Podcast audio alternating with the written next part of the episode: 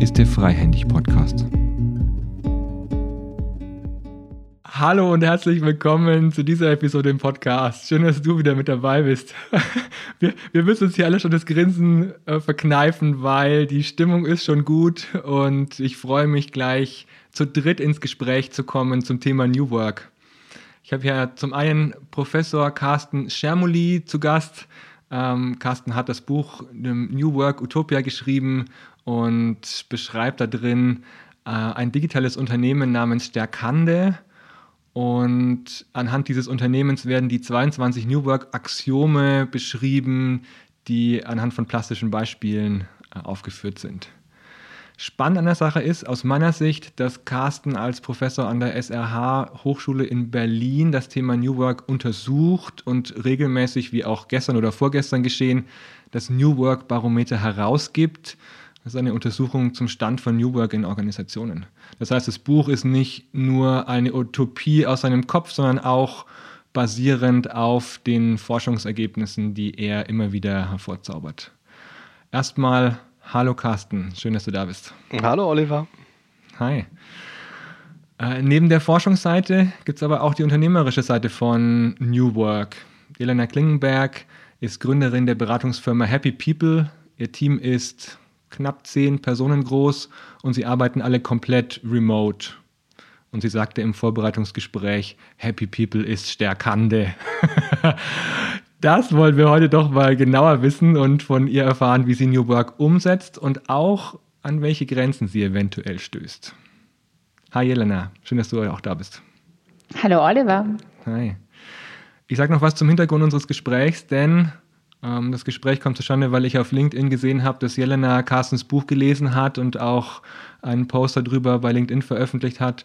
Und da ich Jelena schon aus einer systemischen Beraterausbildung kenne, dachte ich mir, es wäre spannend, zu dritt über das Buch ins Gespräch zu kommen. Und ja, das, das Plaudern aus dem Vorgespräch können wir hier einfach fortsetzen. Die Stimmung ist gut, kann ich schon mal allen sagen, die jetzt schon zuhören. Und ähm, was ich mir überlegt habe zum Einstieg ist, dass ich mit einer kleinen provokanten Beobachtung einsteigen möchte. Nämlich, dein Buch, Carsten, wird ja auf LinkedIn und in HR-Kreisen mit Begeisterung gelesen und rezitiert. Ähm, es kommt gerade super gut an. Also ich habe das Gefühl, es wird nicht nur mit Begeisterung gelesen, sondern auch die Ideen darüber verbreiten sich stark und das ist toll zu sehen, weil aus meiner Sicht viele positive Ideen und Beispiele da drin sind die wichtig sind für Organisationen in der Zukunft. Jetzt bin ich gespannt auf das Aber und die Provokation. Pass auf, pass auf. gleichzeitig fand ich es interessant. Ich habe nämlich auch beim Recherchieren einen Artikel bei Spiegel Online gefunden. Da hast du nämlich einen Artikel geschrieben zu, wer keinen Sinn in Meetings sieht, der darf gehen. Und dann habe ich noch runtergescrollt, weil am spannendsten finde ich immer die Kommentare drunter, aber sowohl bei YouTube-Videos als auch bei Artikeln, die geschrieben werden. Und dann schreibt ein äh, jemand unter einem Pseudonym, äh, Frank Zappa, schreibt, der Autor kann sich das sparen. Das Meeting Armageddon wird genauso wenig verschwinden wie die Bürokratie der öffentlichen Hand und die langweiligen Reden unserer Bundespräsidenten. The torture never stops. Fand ich klasse, diesen, diesen Kommentar. Und ähm, ja, ich, ich steige mal ein damit mit der provokanten Frage, ist also New Work eher ein Feigenblatt und es wird eh alles weiter so gehen? Ähm, und die, die Bereiche, die du beschrieben hast, äh, Marketing, IT, HR, das sind die, die am meisten von ähm, New Work profitieren. Die widmen sich auch mehr der menschlichen Seite und der Rest mal locht weiter wie vorher. Oder sind wir da doch was Größerem auf der Spur mit New Work?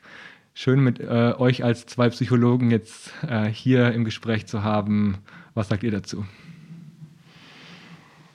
Ich starte mal, also wie soll man Frank Zappa äh, irgendwie widersprechen. Äh, widersprechen. Wie soll das gehen? Also äh, das ist ganz, ganz äh, schwierig, äh, glaube ich. Aber ähm, ja, äh, im Ernst, es kommt ein bisschen darauf an, wie man New Work definiert. Ne? Und ähm, wenn man jetzt New Work als Homeoffice definiert, also so diese banale Form von New Work, dann ist das durchaus vielleicht schwierig, das in jedem Beruf zu, zu verwirklichen. Und wir Psychologinnen und Psychologen haben halt eine andere Definition, eine breitere, eine auch viel komplexere und wissenschaftlichere Definition von New Work und äh, die lässt sich schon auch in vielen verschiedenen Jobs realisieren. Und das ist das Erleben ja, von psychologischen Empowerment, also New Work sind Praktiken, die das äh, Erleben von Empowerment stimulieren, also das Erleben von Bedeutsamkeit, das Erleben von Kompetenz, das Erleben von Selbstbestimmung, das Erleben von Einfluss. Und das sind so vier Dimensionen, die ich eigentlich in jedem Beruf erlebe und auch stärken kann.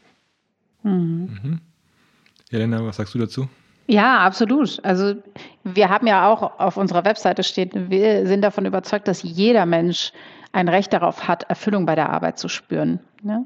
Und ich glaube, diese grundsätzliche Diskussion irgendwie, äh, New Work ist nur was für sogenannte White-Collar-Bereiche, ne? aber in Blue-Collar geht es nicht. Ich glaube, das geht genauso, auch im Handwerk. Das geht genauso in Bereichen, ähm, von denen wir es uns jetzt gerade vielleicht noch gar nicht vorstellen können. Aber wir müssen diesen Weg gehen, uns auch darüber Gedanken zu machen, wie es dort gehen kann, weil es gar nicht anders also ohne Work, New Work kann ich mir die Arbeit auch gar nicht mehr vorstellen. Ich ähm, weiß gar nicht, wie wir, wir können nicht mehr zurück. Es gibt keinen Back to Normal sozusagen, sondern die Welt verändert sich ja immer wieder neu, die definiert sich immer wieder neu. Und wir haben nun mal ein neues Zeitalter, wo es darum geht, auch Arbeit neu zu denken. Ähm, und es macht keinen Sinn zu sagen, oh, nichts wird sich ändern. Nie. Weil die Welt verändert sich so oder so. Die Frage ist nur, bist du Teil der Veränderung oder machst du nachher nur zum Schluss mit, weil du musst? So. Und ich glaube, ein bisschen muss man aufpassen auch mit Stereotypen. Ne? Also das äh, haben wir immer wieder, wenn wir mit unserer Forschung auch mit der Praxis in Kontakt kommen, wenn man dann mit so einem CEO spricht oder mit einem ähm, Leiter eines Unternehmens, ähm, die erzählen uns dann immer, wer empowered ist und wer nicht empowered ist. Und wenn man dann mal wirklich diagnostisch vorgeht und Fragebögen ausgibt und sich das genauer anschaut, ist man manchmal überrascht, wer in dem Unternehmen empowered, empowered ist und wer nicht. Und äh, zum Beispiel in einem Müllentsorgungsunternehmen war es so, dass die Leute, die morgens rausgefahren sind, die also äh, halt auf dem Müllwagen sitzen und tatsächlich die, die, die Straßen sauber machen, dass die deutlich mehr Empowerment hatten, mehr Sinn mhm. erleben, mehr Selbstbestimmung, mehr Kompetenz und Einfluss erleben hatten als die Leute in der Verwaltung. Ja, und mhm. ähm, das war vorher so gar nicht antizipiert worden. Da muss man auch teilweise ein bisschen, ein bisschen aufpassen mit den eigenen äh, Stereotypen. Und ich glaube wirklich, äh, und kann das nur bestätigen, was Jelena sagt, ja, wir sind da in einem dramatischen Wandlungsprozess drin. Und da kann man auch mitgestalten. Und vielleicht ist genau das verloren gegangen, dass äh, Menschen den Glauben verloren, äh, verloren haben, dass sie wirklich das Gefühl haben, sie könnten was verändern. Ähm, unsere Umwelt besteht auch ein Stück, Stück, weit aus unseren Überzeugungen, aus unseren Grundüberzeugungen, wie dann eigentlich Arbeit funktionieren sollte. Und ähm, das sind Überzeugungen, die man vielleicht auch ändern kann. Und damit kann man auch ganz viele Menschen erreichen. Hm, da kann mhm. ich persönlich anknüpfen, Carsten. Äh, ich fahre ja im Ehrenamt äh, Rettungsdienst und äh, ich ähm, erlebe mich da in dieser Tätigkeit als, als, sehr empowered. In meiner normalen Freiberuflichkeit auch natürlich, aber äh, da handfest im tagtäglichen oder in jetzt, ich fahre ein bis zweimal im Monat, das ist nicht viel, äh, da sind andere viel öfter auf der Straße unterwegs, aber wirklich mit Menschen direkt zu tun zu haben, ähm, gibt so eine starke, so ein starkes Gefühl, dass, dass, dass ich helfen kann an den richtigen Stellen, dass es direkte Hilfe ist. Man hat halt schnelleres Feedback ähm, in der Tätigkeit, als jetzt vorm Rechner zu sitzen und irgendwelche äh, Excel-Tabellen hin und her zu schieben und äh, irgendwelche Excel-Tabellen zu bearbeiten. Ja. Da ist, das, glaube ich, das Körperliche auch noch mal, spielt auch nochmal eine Rolle äh, und das Zwischenmenschliche. Ich glaube, ja, das Zwischenmenschliche, das Körperliche, aber sicherlich auch die psychologische Distanz zu dem, zu dem Ergebnis, was dann rauskommt aus deiner Arbeit. Mhm. Ne? Also wenn du äh, einen Patienten reanimierst und der danach wieder lebt, dann ist die psychologische Distanz einfach so gering. Du merkst direkt, okay, ich hatte einen Impact. Ne? Ähm, ja. Aber wenn du ein Excel-Sheet bearbeitest, was nochmal äh, über drei Hierarchieebenen irgendwo in irgendeinem Nirvana verschwindet und du hast gar keine Ahnung, warum du das machst und wer das braucht, ähm, und du vielleicht drei Monate später erfährst, ah, das ist in irgendeinem Projekt gelandet, dann ist die psychologische Distanz dazu einfach so groß, dass, ähm, dass du einfach nicht weißt, was, was macht das für einen Unterschied, ne? ob ich das jetzt mache oder nicht. Ja. Spannend. Ja. Ja, absolut. Ich finde auch, äh, was mich also Carsten, du hast gerade angesprochen, ne, so diese, diese Hoffnung auf Veränderung. Ich glaube, ein Stück weit ist es ja auch so eine erlernte Hilflosigkeit in Organisationen, mhm. wo Menschen einfach sagen, ach, hier wird sich eh nichts ändern. Das ist jetzt die nächste Sau, die durchs Dorf getrieben wird. Schon wieder ein Change-Projekt, schon wieder irgendwie New Work. Und das denken sich irgendwelche Menschen aus, die keine Ahnung davon haben, wie es uns hier an der Front geht. Ähm, und das finde ich sehr, sehr spannend, weil ich glaube, dass die Zukunft der Arbeit oder die grundsätzlich die Arbeit sich einfach viel, viel schneller verändern wird. Und dass erfolgreiche Unternehmen sich von nicht erfolgreichen Unternehmen darin entscheiden, wie fit sie für Veränderungen sind. Und mhm. dass Kulturwandel eigentlich jetzt Teil unserer alltäglichen Arbeit sein wird. Nicht so wie früher. Ich glaube nicht mehr an Change-Projekte, die irgendwie drei Jahre geplant sind und in drei Jahren sind wir irgendwie in, in, der Unternehmenskultur angekommen, wo wir dann sein wollen, sondern Unternehmenskultur ist etwas, was du ja, Carsten, auch in deinem Buch als als lebendige Organisation beschreibst. Ne? So. Mhm. Ähm, und deswegen äh, lebendig heißt nun mal auch ständig in Bewegung ja. ne? und ständig, ja. ähm, ständig auch Veränderungen ausgesetzt zu sein. Und trotzdem haben wir nicht so viele Chancen, einfach in Organisationen den ähm, Begriff New Work auch positiv zu besetzen. Und neben der mhm. Banalität, äh, dass man das mit Homeoffice äh, gleichsetzt, also einer Methode aus dem, aus dem Mittelalter, mhm. da haben die Leute auch äh, von zu Hause gearbeitet, wird er halt zusätzlich ganz häufig mittlerweile instrumentalisiert ne? und mhm. wird benutzt und teilweise auch beschmutzt. Ne? Also ich möchte irgendwie ähm, ein Schleifchen drum machen um den äh, Transformationsprozess. Äh, ich möchte irgendwie eigentlich ein bisschen Miete sparen und in die Open Space Fläche irgendwie reingehen und dann nenne ich das halt mal New Work. Oder ich bin Achtsamkeitstrainerin oder Achtsamkeitstrainer und möchte das irgendwie besser verkaufen. Dann ist halt irgendwie Achtsamkeit äh, auf einmal New Work und das habe ich ja schon häufiger gesagt. Das ist für mich halt ein Containerbegriff, ne? wo ganz viele Leute mittlerweile reinschmeißen, was sie wollen und vor allem auch rausholen, was sie wollen und Container riechen halt irgendwann, die stinken und das merken mhm. halt Menschen auch, wenn halt der Begriff New Work dann instrumentalisiert wird und benutzt wird für Interessen und meistens für Eigeninteressen von spezifischen Gruppen aus dem Unternehmen heraus. Und so ging es mir auch beim Lesen seines Buchs.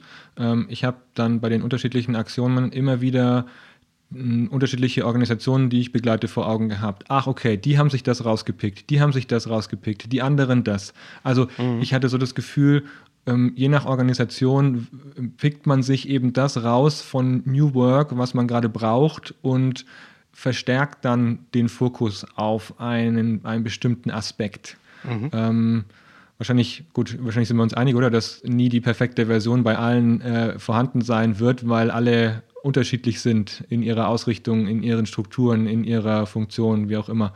Ähm, aber ich fand es spannend, dass ich eben unterschiedliche Schwerpunkte schon beim Lesen rausgepickt mhm. habe für mich um das bei Kunden auch zu identifizieren. Das fand ich ja. interessant. Vielleicht ist es auch einfach zu komplex. Ne? Also so, ne, ja. wenn, wenn wir Dinge nicht verstehen und sie zu komplex für, so, für uns sind, dann konzentrieren wir uns auf das, das was wir sein. kennen. Ne? So, ich kann sehr schnell dann eine 32-Stunden-Woche einführen oder sehr schnell, obwohl 32 Stunden waren, glaube ich nicht so. Die 32-Stunden-Woche, das, mach das mal, mach das, probier's ja. mal.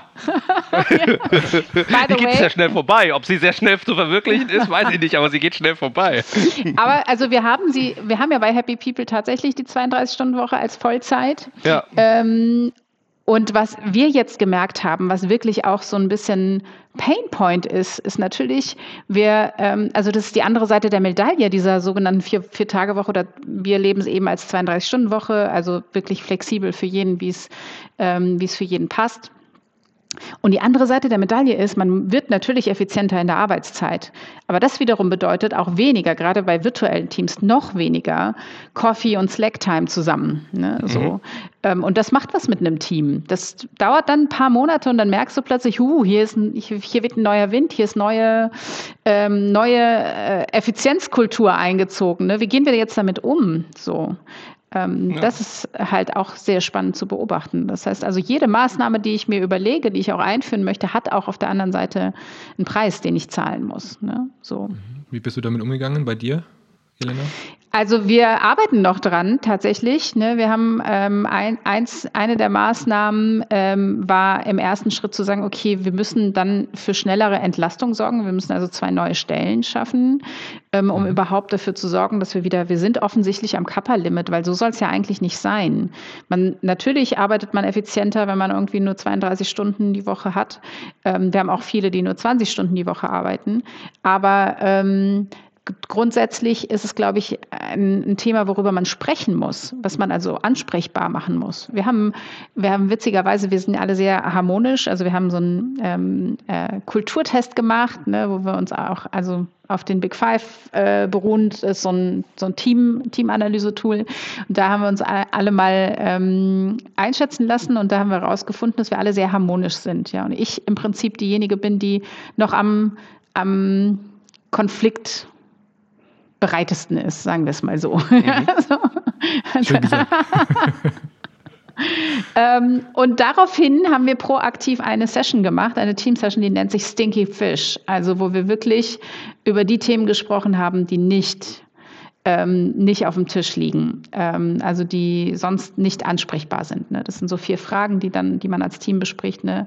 Was denkt jeder, aber sagt keiner? Wovor habe ich Angst? Wo, was, was beschäftigt mich aktuell? Welche Hürden haben wir nicht geschafft zu, zu übergehen in den letzten Monaten? Und das war sehr augenöffnend. Das hat sehr geholfen, weil auch wenn wir eine hohe psychologische Sicherheit im Team haben und alle auch eine sehr äh, wertschätzende Kommunikation miteinander, auch da ist es so, dass man sich manchmal davor scheut, Themen anzusprechen sprechen. Ne? Spannend. Ja, ich glaube, es ist wichtig, dass wir auch ein bisschen beim, beim Thema New Work rauskommen aus dem methodischen Denken und ähm, dass wir halt wirklich von vorne denken, New Work und setzen irgendeine Methode ein, flache Hierarchie, ähm, Open Space Büro oder gewählte Führungskräfte und äh, dann muss auch irgendwie noch agile Projektarbeit dazukommen und dann wird halt irgendwie eine Methode in das Unternehmen hineingepflanzt. Und was ich immer empfehle, was ich sehr viel wichtiger finde beim Thema New Work, ist einfach ähm, New Work von hinten zu denken, also aus der, aus der Zukunft heraus. Also ähm, New Work als Vorbereitung für die Herausforderungen der Zukunft. Und dafür ist es halt wichtig, dass ich mich mal mit meiner eigenen Zukunft als Unternehmen beschäftige und mit meiner eigenen Zukunft als Team. Also was kommt da in den nächsten drei, vier, fünf Jahren auf uns zu? Und dann im nächsten Schritt zurückdenken, welche Voraussetzungen der Zusammenarbeit bringt das eigentlich mit sich?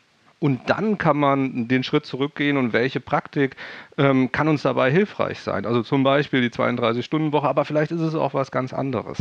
Und das finde ich wichtig. Zum einen, ja, die äh, die äh, New Work-Maßnahmen aus der Zukunft denken, dass man wirklich da erstmal anfängt in der Zukunft und nicht in der Vergangenheit und vor allem nicht gucken, oh, bei dem anderen, anderen Unternehmen hat ja agile Projektarbeit äh, geklappt, dann müssen wir die jetzt auch machen. Also dass man aus der Zukunft denkt und vor allem, dass man auch hier und da mal Diagnostik macht. Also dass man wirklich sich vorher mal anschaut, welchen Ist-Zustand haben wir denn, wer hat denn viel Empowerment erleben, wer hat niedriges Empowerment erleben, wo sollten wir uns erstmal fokussieren, auf welche Gruppen im Unternehmen und wen kann man vielleicht auch mit New Work mal in Ruhe lassen. Wen sollte man denn mit New Work in Ruhe lassen, deiner Erfahrung nach? Ähm, zwei Populationen würde ich sagen. Zum einen ähm, Leute, die ein sehr stabiles Umfeld haben und die mhm. in diesem stabilen Umfeld empowered sind.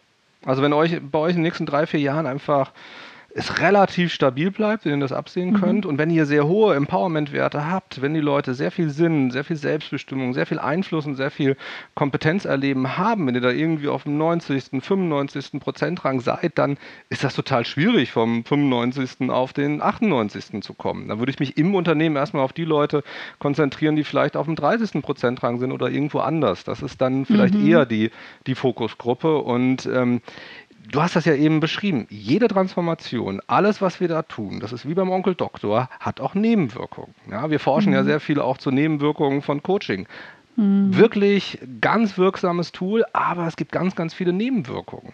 Und das Gleiche ist auch bei vielen New Work-Maßnahmen. Wenn ich Selbstorganisation einführe, dann ist die Nebenwirkung mehr Konflikte. Die Leute werden sich mehr untereinander streiten. Sie müssen das Herrschaft- und Verteilungsproblem alleine lösen. Die Führungskräfte sind weiter weg und äh, sie müssen sozusagen die Führungsaufgaben selbst übernehmen. Und dazu gehört auch Konflikte schlichten, weil der Befrieder nicht mehr erreichbar ist als Führungskraft. Und dann muss ich mich damit auch ein Stück weit auseinandersetzen. Vor allem, ich muss die Leute auch vorbereiten darauf. Und ähm, ich bin da ganz klar der Meinung, im Moment, wenn wirklich die Zukunft einigermaßen stabil ist, die Leute empowered sind, dann sollte man vielleicht auch nicht jede Organisation einfach nur aus dem Selbstzweck heraus irgendwie dann mit, äh, äh, mit New Work irgendwie belästigen. Und das steht ja auch drin bei den StakanterInnen.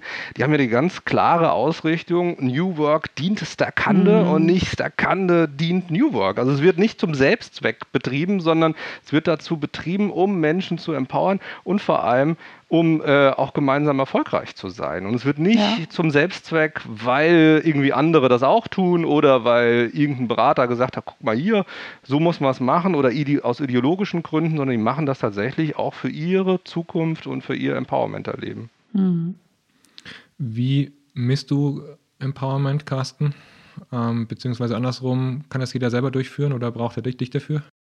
Also erstmal sind die Skalen äh, äh, veröffentlicht. Ähm, jetzt ist aber die Frage, wie weit die psychologische Ausbildung äh, taugt, um das tatsächlich dann auch gut hinzubekommen. Also das sind Fragebögen, man kann Empowerment auf dem Individualniveau messen. Da geht es darum, wie empowered fühle ich mich. Man kann das Empowerment auf dem Team-Level erheben. Das heißt, wie äh, empowered sind wir als Team, wie viel ähm, ja, Kompetenz erleben wir als Team, wie viel Selbstbestimmung haben wir als Team und so weiter. Und man kann es auf der organisationalen Ebene messen. Am häufigsten wird es auf der Individualebene gemessen. Das sind zwölf mhm. Items, zwölf Aussagen.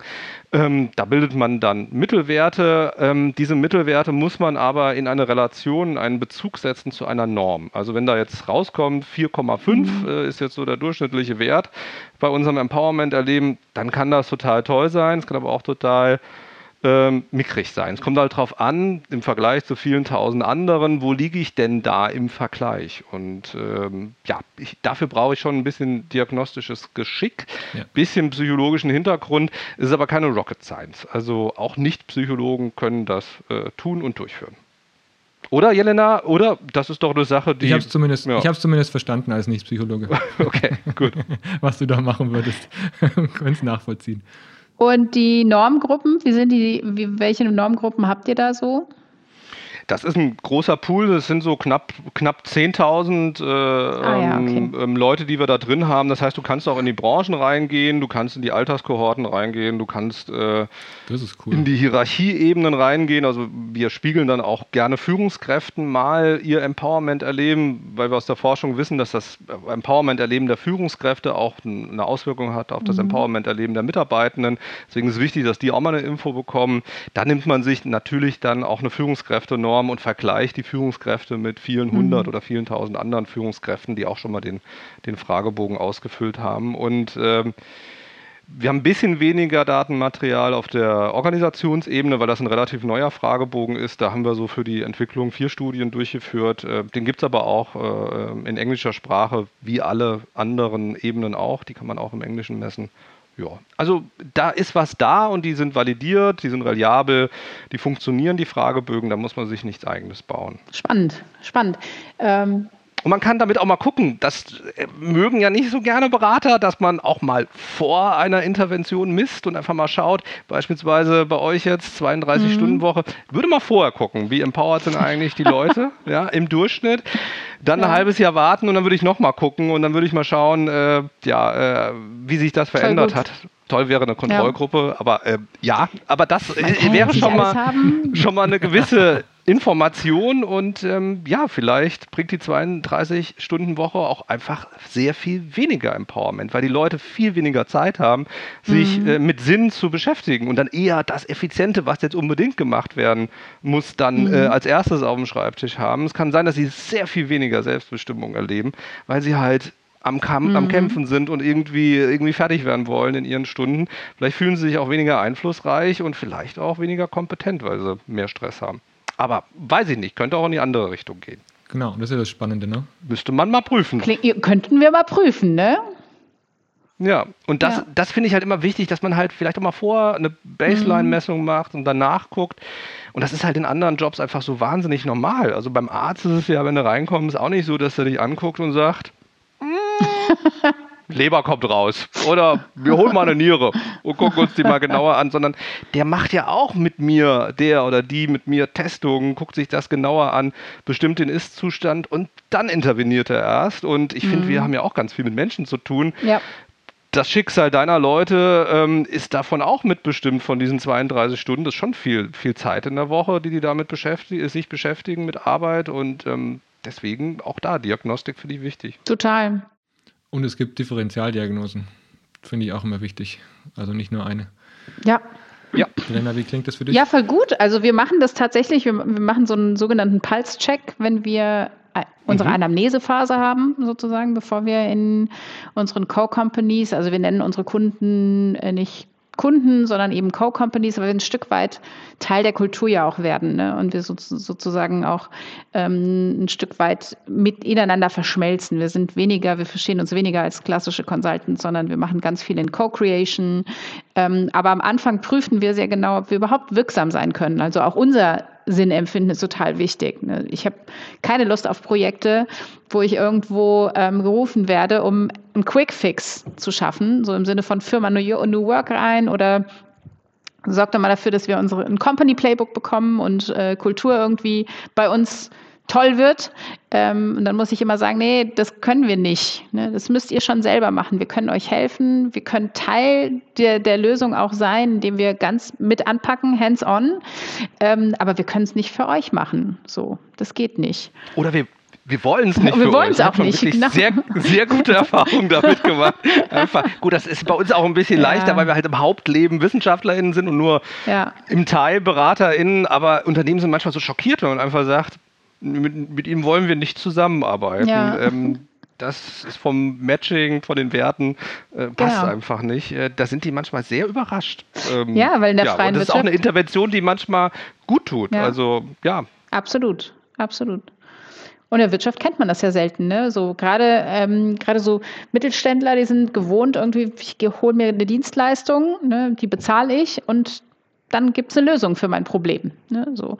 Ja. Ähm, und dann ist es, glaube ich, der erste Moment, in dem Menschen realisieren, was New Work bedeutet, ist eben auch, dass Menschen ihren Werten entsprechend handeln und eben äh, auch sagen, sorry, da können wir und wollen wir euch nicht unterstützen bei, weil wir können gar nicht wirksam sein. So mit diesem Werteclash. Oder wie, Genau, und wir wollen es nicht, weil ihr sagt Co-Company, also für mich ist es auch echt wichtig, dass man dann auf Augenhöhe agiert und dass man wirklich dann auch versucht, zumindest von außen, wenn man eingeladen wird, in die Unternehmung auch neue Sachen einzubringen und auch auf gewisse Dinge hinzuweisen.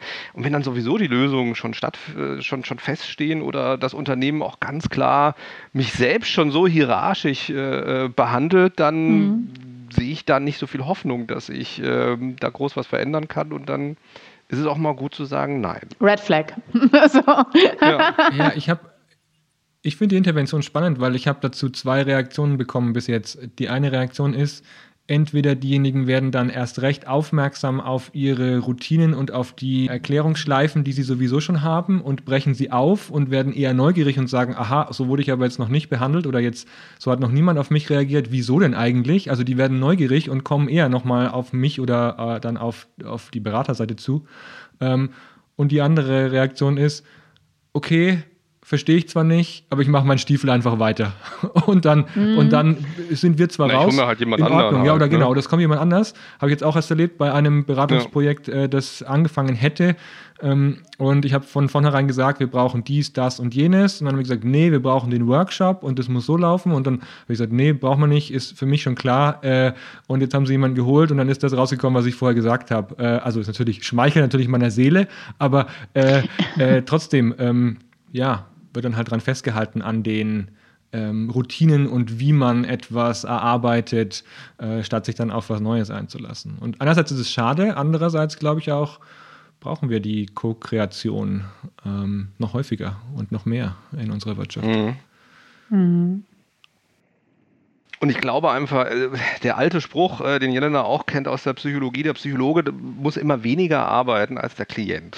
Ähm, das ist was ganz, ganz Wichtiges. Und das äh, verstehen halt beim Thema New Work nicht alle Organisationen, dass äh, wir die Impulse setzen, aber dass sie tatsächlich die Transformation zu gestalten haben, dass auf ihrer Seite auch mhm. die Schmerzen sind der Veränderung und des sich entwickeln und so weiter und dass ich das ihnen nicht abnehmen kann und dass ich auch nicht für sie die Arbeit machen kann. Also genauso wie in der Psychotherapie auch man gibt die, äh, ähm, die Stimuli, man versucht da jemanden auf äh, neue Gedanken und auch äh, neue Gefühle irgendwie zu stimulieren, aber zum Schluss geht derjenige oder diejenige ähm, die Wegstrecke dann auch ein Stück weit alleine und äh, läuft sich selbst den Berg und kann danach aber auch sagen, ich habe es geschafft. Mhm. Und da ist es schon wichtig, ähm, dass man als Psychologe weniger arbeitet als der, als der Klient. Mhm. Wie ihr das auf Führungskräfteseite?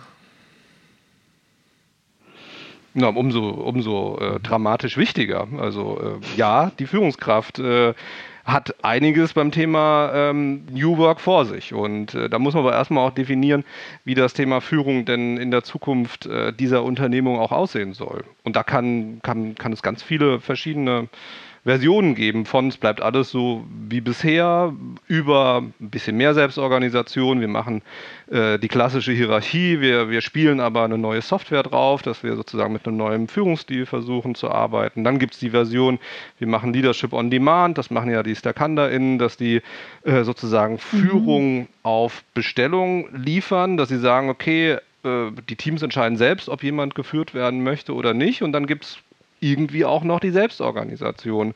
Und in allen Stellen ist es mit einem Rollenwechsel äh, verbunden bei den Führungskräften und da muss ich mit den Führungskräften arbeiten und ich muss sie vor allem auch anständig und transparent äh, äh behandeln, weil ähm, das ist schon ja, die, der, das kritische Momentum. Bei Führung wird es vor New Work geben und auch danach. Und äh, selbst wenn keine Führungskräfte mehr da sind, äh, verschwindet dadurch äh, nicht Führung, sondern sie wird halt mhm. halt anders, fluider, vielleicht auch impliziter äh, gelebt äh, und häufig nicht besser praktiziert als vorher mit den Führungskräften. Also das ist für mich eine große Schlüsselstellung. Deswegen gibt es auch in, dem, in der New Work Utopia so viele Beispiele aus dem Bereich Führung, äh, weil da müssen sich Unternehmen darüber Gedanken machen und genau an der Stelle scheitern halt häufig auch äh, die äh, Projekte.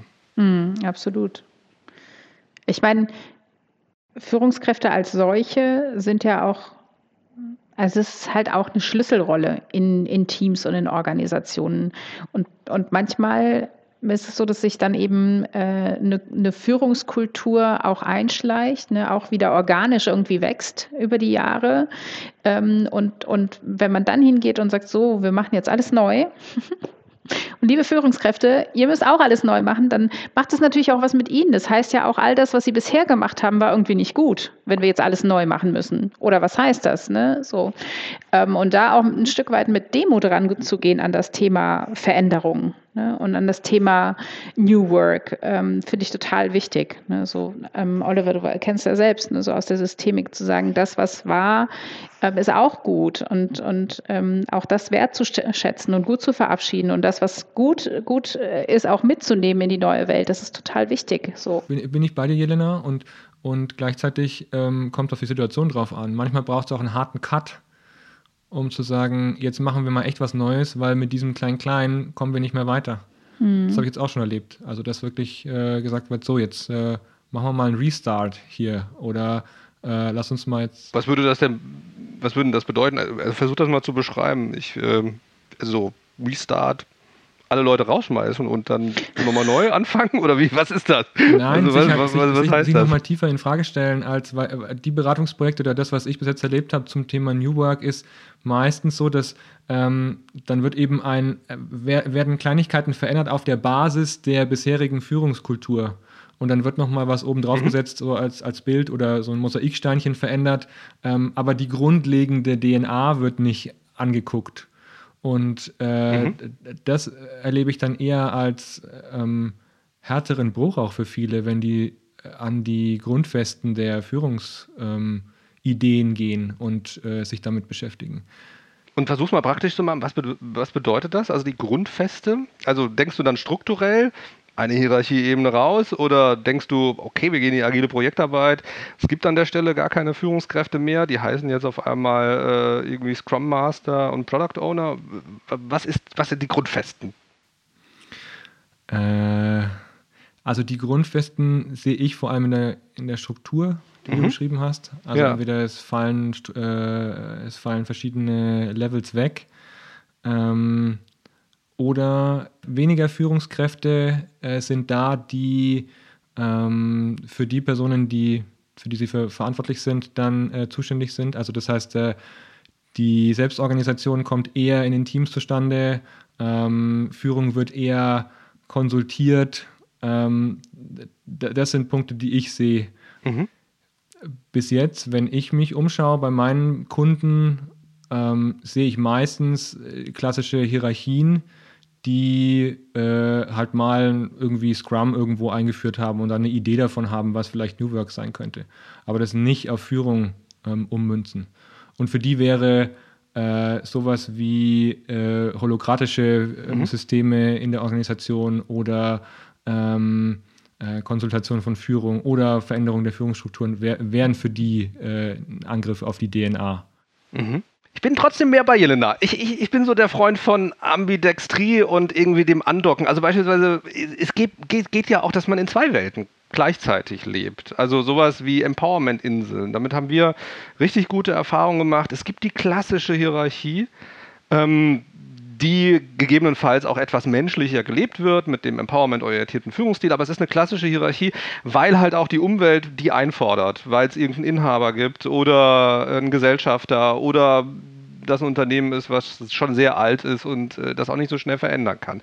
Und dann nimmt man halt aus diesem ja, normalen System eine Empowerment-Insel raus. Das heißt, man äh, gibt den Leuten die Möglichkeit, äh, in 20 Prozent ihrer Arbeitszeit ganz anders zusammenzuarbeiten. Und das reagiert oder das, das, das wirkt auf viele Menschen sehr angenehm. Sie sagen, okay, ich habe so meine Standardarbeitsprozesse, also bei Stakanda in 60 Prozent der Arbeitszeit ist Routinearbeit und dann haben die halt 10 Prozent Prozent Kreativitätsarbeit, 20 Prozent Implementationsarbeit und da bilden die ganz neue Netzwerke und haben da gegebenenfalls gar keine Führung. Und sowas funktioniert in großen Unternehmen teilweise sehr, sehr gut, dass die Leute dann in Empowerment-Inseln, im Freitagsfreiraum, im Innovationslab oder ähm, es gibt noch ganz, ganz in den Lab Days, es gibt ganz unterschiedliche Konzepte und Namen dazu, dann zusammenkommen und da dann tatsächlich in einem Teil ihrer Arbeit, insbesondere wenn es um Kreativität, um Innovation geht, dann auch frei und äh, selbstorganisiert zusammenarbeiten ähm, dürfen. Kommen dann aber wieder am Montag wieder zurück und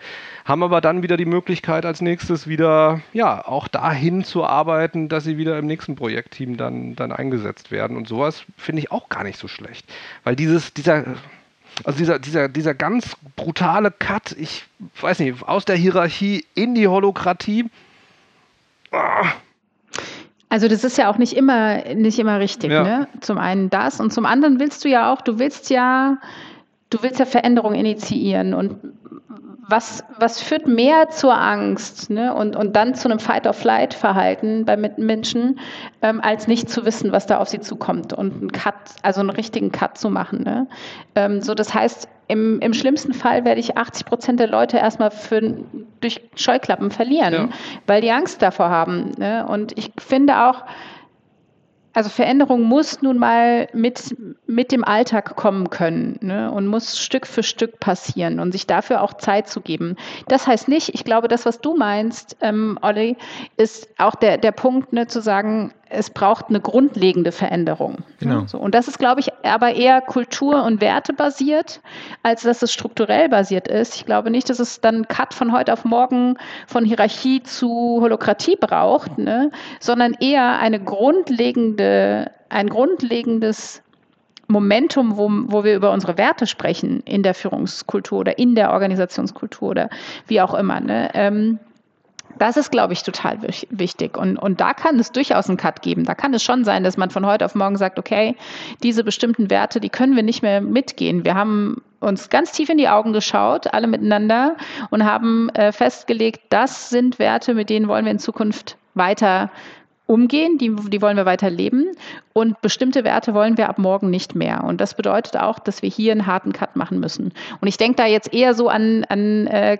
Carsten, du beschreibst es ja als diese, als Dead. Die Dead-Werte. Ja. Ähm, die Dead-Werte, ähm, ne, also so toxisches Verhalten einfach, ne, von heute auf morgen abzuschaffen, das halte ich schon für realistisch, zu sagen, das wollen wir nicht. Das wird trotzdem erscheinen und so weiter und es wird trotzdem Zeit brauchen für diese Veränderung. Ähm, das kann ich mir eher vorstellen, äh, dass es sowas auch mal eine Organisation braucht. Ne? Ähm, gerade wenn Organisationen häufig durch Change-Projekte mhm. getrieben wurden. Sage ich jetzt mal. Ne? Also ich will gar nicht sagen, dass das eine oder andere richtig ist. Ich glaube, die Frage ist immer, mhm. äh, was ist funktional in der Situation und vor welcher Herausforderung steht die Organisation? Mhm. Und da, daraus ähm, oder die Zukunft, was ist die Zukunft der Organisation, wie du gesagt hast, Carsten? Ähm, mhm. Und daraus sollte sich dann, äh, sollten sich Maßnahmen oder Ideen ableiten. Und sprechen wir sehr generell, je nachdem, in welches individuelle Unternehmen wir reinschauen würden, würde die Antwort jedes Mal anders aussehen. In, oder, oder Zumindest vielleicht manchmal ähnlich, aber in Nuancen immer unterschiedlich, weil äh, äh kein Unternehmen dem anderen gleicht. Ja. Und ich kann, kann, kann dem gut folgen, also beiden ähm, Aussagen. Jelena, bei dir Det-Werte, also diese Defensivität, die Aggressivität und die Diskriminierung, also das sind so die, die Det-Werte. Ähm, ich bin halt grundsätzlich bei, der, bei, den, bei den strukturellen Maßnahmen immer ein bisschen vorsichtig und das äh, kommt so eher aus der wissenschaftlichen Perspektive, weil wir einfach keine belastbaren Ergebnisse zur Holokratie haben. Also wir, wir wissen einfach nicht, wie mhm. das wirkt. Ob das irgendwie positiv mhm. oder negativ oder ob das besser oder schlechter ist, es gibt dazu einfach kein empirisches Material. Mhm. Und selbst bei agiler Projektarbeit, das ist jetzt wirklich eine Sache, die wir seit 20 Jahren machen, wo Millionen von Menschen täglich äh, irgendwie in, in Stand-up-Meetings drin sind. Wir haben jetzt gerade eine Meta-Analyse durchgeführt. Das sind halt so 20, 22, teilweise wirklich schlechte Studien, die wir da für unsere Meta-Analyse zusammengesammelt äh, haben und dann statistisch kombinieren. Und wir sehen halt, dass wir ganz, ganz wenig wissen und dass es halt sehr isoliert auf gewisse Dimensionen dann auch zu wirken scheint, aber das ist, äh, wenn das jetzt ein Impfstoff, äh, Impfstoff wäre, agile Projektarbeit, dann wären wir noch nicht mal in der Stufe 1. Und trotzdem ja. propagieren wir das, setzen wir das ein und wir, wir, wir, finden jetzt gerade erst auch raus, beispielsweise unter welchen Persönlichkeitsfaktoren, wenn die hoch mhm. oder niedrig ausgeprägt sind, funktioniert eher agile Projektarbeit. Mhm. Welche kulturellen Faktoren müssen eigentlich da sein? Also wie differenzieren das jetzt erst nach 20 Jahren?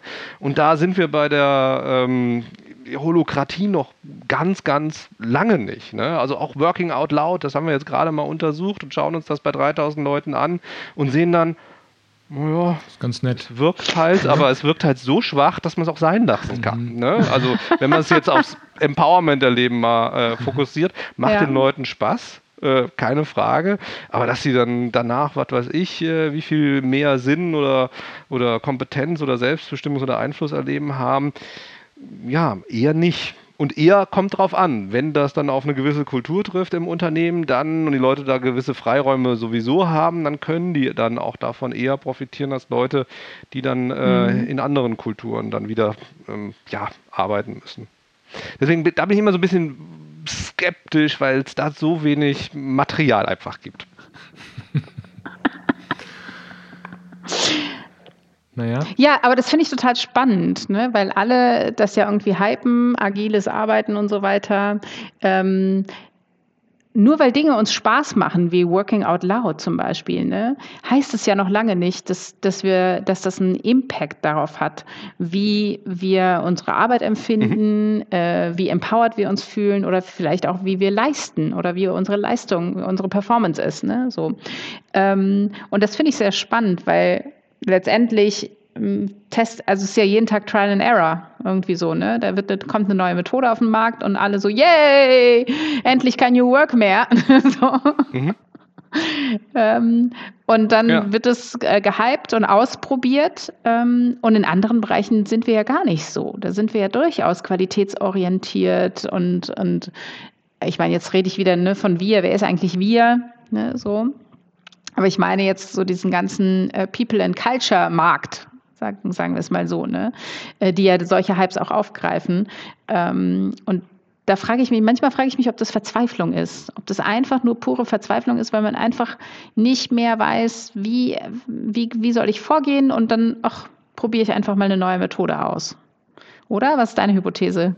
Es ist Verzweiflung. Na, ich würde sagen, es ist noch mehr äh, das Thema, ich muss was verkaufen. Ne? Mhm. Also, und dann sagt mir irgendwie dieser doofe Seniorberater, ey, wir müssen jetzt nochmal mit den Kunden in Kontakt kommen, denn fürs nächste Jahr haben wir noch nicht die Umsätze, die wir brauchen. Und dann muss man halt mit irgendwas Neues äh, mhm. dann auch die Leute approachen und irgendwie angehen und dann wird halt die nächste äh, Methode dann irgendwie genommen. Und das, da sind wir wieder beim Thema vom Anfang. Ne? Also ich finde es so viel wichtiger, anstatt in Methoden zu denken, halt in Zukünften mhm. zu denken und wirklich mit Leuten eine Zukunftsanalyse zu machen.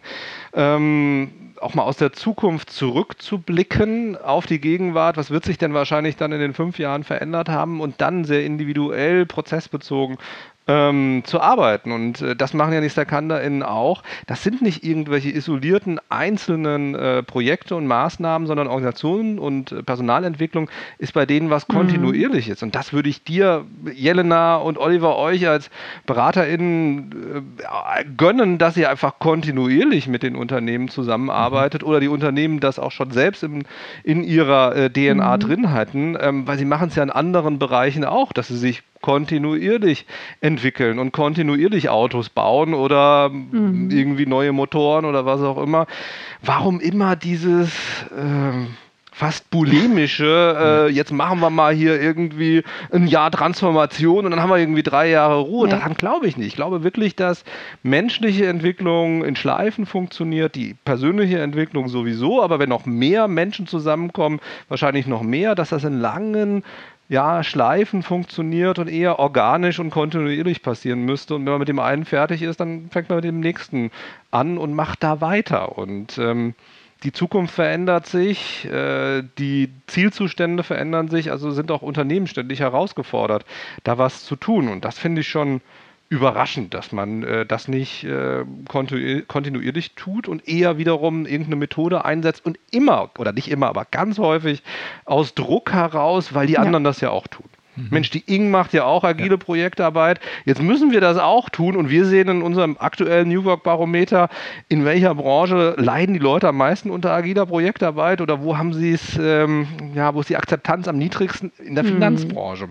Ja, also das hat schon mit damit zu tun, dass es ein Unternehmen gibt, was da sehr dominant auch eine Richtung vorgibt und äh, die anderen denken, das müssen wir ja auch machen, sonst gehören wir ja als Sparkasse ja. zum alten Eisen. Und sonst also, kriegen wir keine Mitarbeiter mehr, weil wir können nach außen nicht und, darstellen, ah, dass wir nicht, nicht so cool sind. Ja, ist es der Beweis, dass es funktioniert?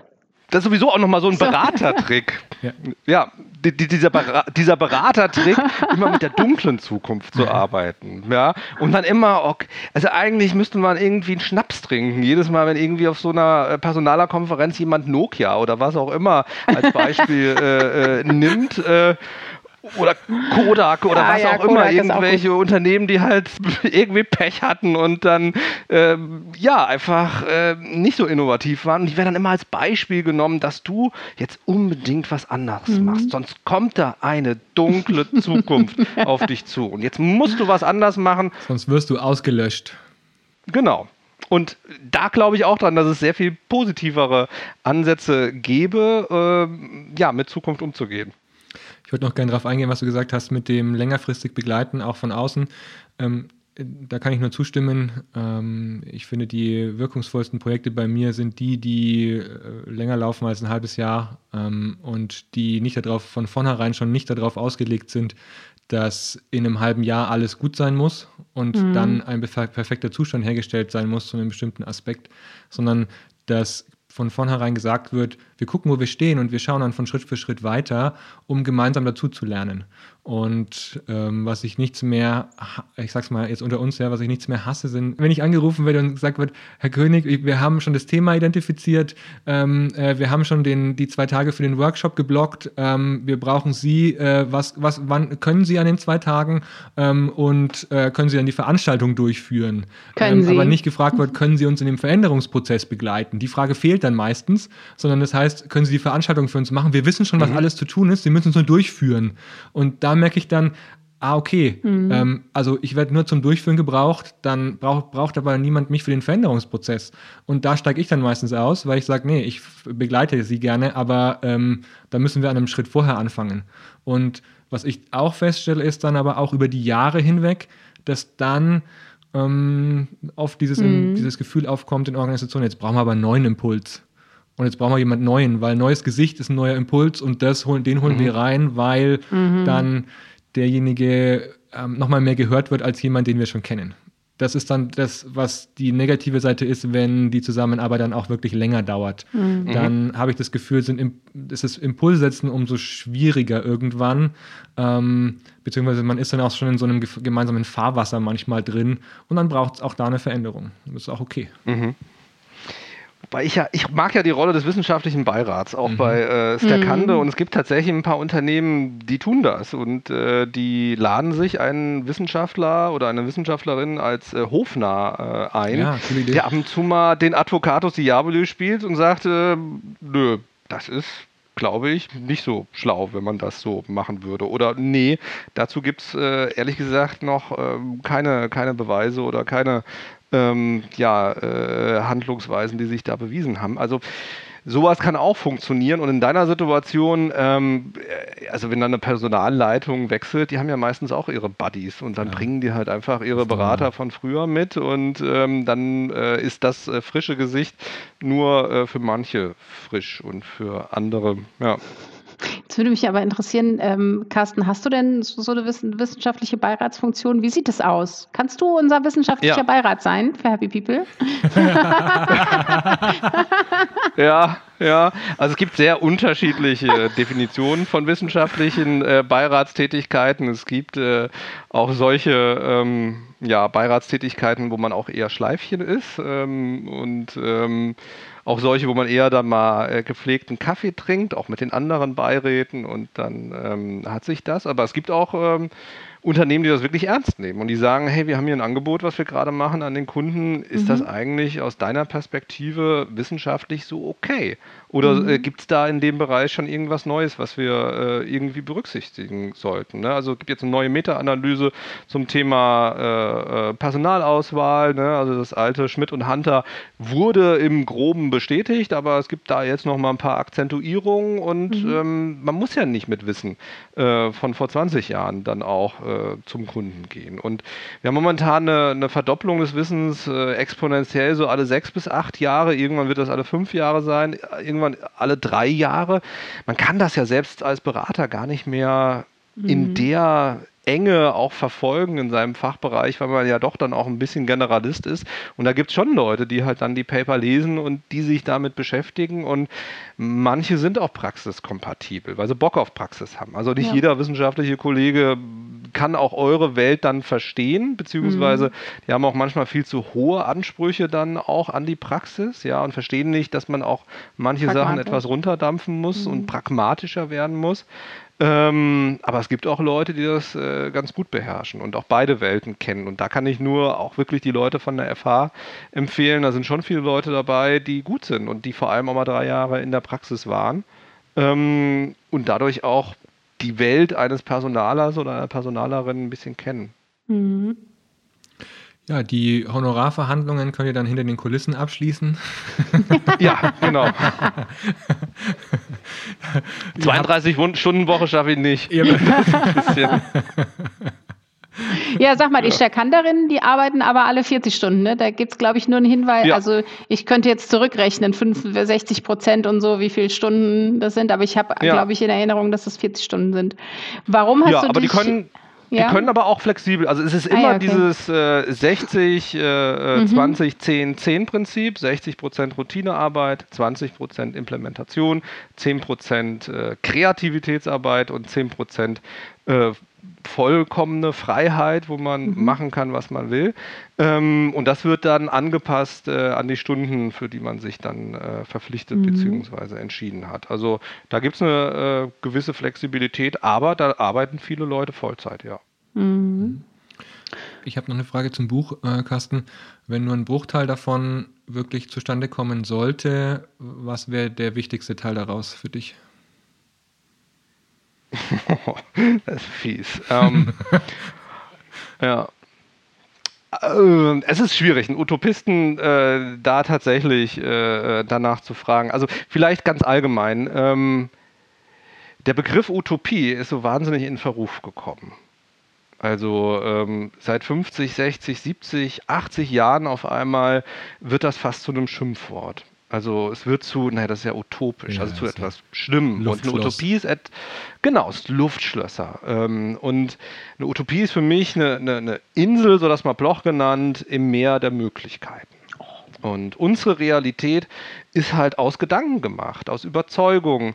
Und die hat eine gewisse Grundlage. Beispielsweise, wie wir Organisationen ähm, ja immer wieder neu bauen, ist sehr orientiert an dem militärischen Denken des 19. Jahrhunderts, weil da wirklich Militärs beratend tätig waren und die entscheidenden ähm, ja auch Impulse gegeben haben. Und äh, das hätten auch andere sein können. Es hätte auch Thomas Morus sein können. Thomas Morus kommt aus dem Mittelalter und hat sich schon in dieser Zeit sehr viel Gedanken über das Thema Arbeit gemacht. Der schlägt den Sechs-Stunden-Tag vor. Er äh, schlägt ähm, kollektives, gemeinsames Arbeiten bei der Ernte vor. Er schlägt vor, dass Professoren wirklich auf den Marktplätzen Vorlesungen halten und ein lebenslanges Lernen ermöglichen. Und das im Mittelalter schlägt er solche Sachen vor. Ähm, schlägt auch die Todesstrafe vor, dass man die abschafft, wird leider dann geköpft. Also er hätte sich wahrscheinlich gewünscht, äh, dass die Todesstrafe abgeschafft wird. Dann hätte er noch ein bisschen länger leben können. Also ich würde mir wünschen tatsächlich, äh, dass man auch äh, in Unternehmen mehr darüber nachdenkt und in Möglichkeitsräumen denkt, in Utopien denkt und das wirklich auch mal zulässt, dass man nicht alles als gegeben ansieht, wie denn das Thema Arbeit funktioniert. Und das finde ich bei den StakanderInnen wirklich schön, dass die kontinuierlich an sich arbeiten, dass die diese sogenannten Arbeitsprinzipien, Axiome sichtbar machen und wirklich an sich arbeiten und äh, das auch als einen kontinuierlichen Prozess äh, begreifen. Und du merkst, wie ich mich gerade rausrede, äh, ja, ja. mich auf eine Sache äh, zu äh, äh, festzulegen. Ein Plädoyer ja. für mehr Fantasie in der Art und Weise, wie man über Zukunft nachdenkt und über auch sich selbst. Das habe ich jetzt rausgehört. Schön. Ja, mehr Fantasie, mehr Kreativität. Jetzt. Eine Sache, wenn du nur eine Sache realisieren könntest. Danke, Jelena, für die Unterstützung. das ist was relativ Realistisches, weil das sehr viele Unternehmen schon tun. Wirklich eine klare Zielsetzung beim Thema New Work, abgeleitet aus der Zukunft äh, und dann äh, der Fokus auf das Thema psychologisches Empowerment, mhm. weil vielen äh, Unternehmen fehlt einfach äh, eine Zielsetzung. Was wollen wir eigentlich damit erreichen? Dadurch können sie es auch nicht steuern, dadurch können sie es nicht messen, dadurch können sie auch nicht sehen, wo sie sich entwickelt haben. Und diese Fokussierung der StakanderInnen auf das Thema äh, Empowerment finde ich super spannend. Ich finde ihre Strukturen gut. Ja, also diese Idee der holokratischen Hierarchie, dass man eine Hierarchie mit Holokratie auflädt oder umgekehrt die Holokratie mit Hierarchie finde ich super. Ich finde das Arbeiten in Fühlen toll, dass also mhm. wirklich mit mit diesen 100 bis 150 Leuten gearbeitet wird, weil das das menschliche Gehirn recht gut verarbeiten kann. Sobald die über 150 Leute haben, wechseln die in die nächste Fühle. Da wird also die nächste soziale Entität dann gegründet und die eine Fühle ist dann sozusagen Mutter für die nächste. Das finde ich äh, super spannend und auch diese positive Besetzung des Themas äh, künstliche Intelligenz, also diese Zusammenarbeit mit Tufir, die finde ich super spannend, weil Tufir wirklich den Leuten ja äh, Arbeitszeit schenkt, weil er sie unterstützt im Alltag, weil er ihnen kognitiven Ballast abnimmt. Und das nutzen die StakanderInnen für das Thema Kreativität und Kooperation. Und das habt ihr vielleicht mitbekommen, es gibt ja jetzt auch das Audiobook, das hat Tu4 eingelesen, ja, ähm, das ja. heißt, das war ein bisschen, bisschen Vorarbeit, also der meldet sich auch mit, hallo, hier spricht der Tu4, ich lese das für Herrn Schermoli ein, weil der Herr Schermoli so wenig Zeit hat. Und genau das war auch der Fall, ja, ich habe dem Verlag gesagt, nö, mach ich nicht. ähm, Und dann kommt eine kreative Lösung dabei raus. Mhm. Ja, äh, ist aber auch das Problem, ich komme ja aus dem Hessischen, wenn ich irgendwie den ganzen Tag irgendwie meinen eigenen Kram vorlese, irgendwann bin ich müde und dann fange ich wieder an, Dialekt zu sprechen, dann muss ich wieder neu anfangen. Also es hätte drei, vier, fünf Tage gedauert, bis ich da durch gewesen wäre. Und Tufir hat das in zwei Minuten gemacht. Es war nach zwei Minuten fertig. Cool. Man Quatsch. musste ihm vorher trainieren. Man musste ihn ja. vorher trainieren. Vor allem der Name Schermoli war nicht ganz so einfach für ihn. Er hat auch echt Probleme gehabt, wenn ich gewechselt bin zwischen englischen Begriffen und deutschen Begriffen. Mhm. Also dann musste man ihm immer sagen, ey, pass mal auf, hier kommt jetzt wieder Empowerment, also ein englischsprachiger Begriff, den musst du auf Englisch aussprechen. Ja, und äh, dann geht es danach aber wieder ganz normal Deutsch weiter da war eine tolle Kollegin dabei, die sich darauf spezialisiert hat und die da geholfen hat und die das Skript vorbereitet hat. Und dann war Tufia nach anderthalb Minuten fertig. Das heißt, das hat echt eine an. KI vorgelesen? Das hat nicht irgendein anderer Sprecher für dich gesprochen? Nein, es ist eine KI, die es vorgelesen okay. hat äh, und die waren anderthalb Minuten fertig und das war jetzt auch so ein Innovationsprojekt äh, von Haufe, ja. äh, gezwungenermaßen. Und eigentlich hat es ja auch ganz gut gepasst, weil in dem Buch auch äh, künstliche Intelligenz einen prominenten Platz hat, äh, das dann ja. auch zu verwirklichen. Aber das haben wir hinbekommen und ich glaube, das wird Haufe jetzt in äh, vielen anderen Büchern auch verwirklichen. Ähm, ich fand das super. Und ja. da entstehen auch neue Jobs, ne? weil es gibt ganz viele Bücher, die überhaupt nicht die Chance haben, irgendwie zum Hörbuch zu werden. Und jetzt gibt es einen neuen Job und das ist sozusagen der Begleiter einer künstlichen Intelligenz, der sozusagen Tufir mhm. hilft, ähm, um dann äh, ähm, ein Buch gut einlesen zu können. Aber das Programm heißt nicht Tufir, es war halt einfach eine KI, die ihr genommen habt und du sagst es ist Tufir dazu, oder? Er nennt sich Tufir. Äh, wo kommt dann okay. äh, Tufir her? Und Wisst ihr das, dann, wo, ja, ja, wo Tufir ich, herkommt? Ich, ich, würde gerne wissen, in welchem Alter du. Ich würde gerne wissen, in welchem Alter du Dune gelesen hast. Ich habe es mm, nämlich erst letztes mm. Jahr, nachdem ich den Film gesehen habe, äh, habe ich es auf Englisch gelesen. Cooles Buch. Ja. Also ich habe die alte Version äh, von Dune erstmal äh, mir angeschaut, auch sehr oft und fand das äh, unglaublich faszinierend. Ähm, auch schon die, die erste Version, die ja leider nicht so gute Kritiken bekommen hat. Und dann habe ich es wirklich äh, in den 30ern mal gelesen, ähm, relativ früh aber äh, dann abgebrochen. Und in den 40ern habe ich es tatsächlich äh, geschafft, auch äh, vier Bücher dieser wirklich langen Reihe Nein, dann, äh, zu doch, lesen. Die und werden doch so langatmig dann. Die werden langatmig und äh, auch die Rolle, Rolle von Alia und Jessica, äh, die beiden Namen kommen ja, ja durchaus auch vor äh, im Buch, äh, die verändern sich dann auch nochmal so ja. ein äh, bisschen. Also ich habe in den Namen ähm, ein paar Sachen versteckt. Und äh, das haben noch nicht so viele Leute herausgefunden. Tufi ist relativ einfach mhm. äh, herauszufinden, aber es gibt dann noch einige andere versteckte Namen. So hat das beispielsweise äh, der Thomas Morus auch gemacht, um nicht geköpft zu werden. Mhm. hat nicht geklappt. Er hat sozusagen mit Verschlüsselung gearbeitet. Ja. Und bei mir sind Was? auch ein paar Schlüssel drin. Ja. Was hat dich am meisten inspiriert? Thomas Morus. Ich finde Thomas Morus total stark. Also jemand, der im 16. Jahrhundert äh, über Arbeit nachdenkt und über eine neue Gesellschaft. Es war ein wahnsinnig moderner Mensch, der seinen, seinen Töchtern ähm, eine Privatausbildung ermöglicht hat, denen Lesen beigebracht hat, denen eine Art äh, Ausbildung dann irgendwie ermöglicht hat. Äh, der unglaublich schlau war und ähm, irgendwie auch konservativ, weil er war dann weiterhin dem Papst irgendwie treu und die Ideen, die da drin stecken, für mich ist das ein New Worker. Und das mhm. im Mittelalter. Und ich glaube auch, dass Friedhof Bergmann einige Impulse äh, über Morus bekommen hat. Und das war für mich wirklich die, die, die Idee. Und deswegen liest sich das Buch auch teilweise so wie soll ich sagen, ähm, von den Begriffen her herausfordernd, weil ich halt einiges übernommen habe. Ne? Also mhm. warum heißt das Fühle? Weil es auf der Insel Utopia Fühlen gibt. Warum heißen die, ähm, die Führungskräfte bei den StakanderInnen Phylarchen? Ähm, ja, weil das auch bei, bei äh, äh, Thomas Morus so ist und die Phylarchen, wenn man dann noch mal ein bisschen weiter zurück äh, äh, schaut, das waren die gewählten ähm, mhm. Offiziere der Athener äh, in der Kavallerie. Das heißt, die agilste Truppe ähm, in dieser Bürgerwehr der Athener, wenn die sozusagen Kriegssituationen hatten, dann haben die sich eine Führungskraft, einen Offizier gewählt und das waren ähm, ja die Phylarchen. Mhm. Cool. Danke für deine Einblicke. Also da steckt noch ein bisschen was drin, man kann noch mehr äh, das heißt, daraus das heißt, finden. Du wartest noch, und, wie viel ähm, dechiffriert wird in nächster Zeit äh, aus dem Buch. Ja, in nächsten Generationen genau, vielleicht. Genau. Im, Im, 23., hoffe, 24. Jahrhundert ist ich, das alles irgendwie also entschlüsselt. Bis jetzt wirst du ja, ja, nicht geköpft werden, so sieht's aus. Das ist schon mal ganz gut. Äh, Vor allem Aufruf an, die alle, an alle ZuhörerInnen, äh, nochmal das Buch genauer durchzulesen. Mhm. Ähm, aber ja. vor allem muss man wahrscheinlich noch andere Dinge lesen, um, um, äh, um die Codes zu verstehen. Vielleicht was, was sollte man noch gelesen ich glaube. Googeln reicht, ja. Okay. Ja, manche Begriffe, glaube ich, kann man auch äh, tatsächlich äh, googeln. Ja. Mhm.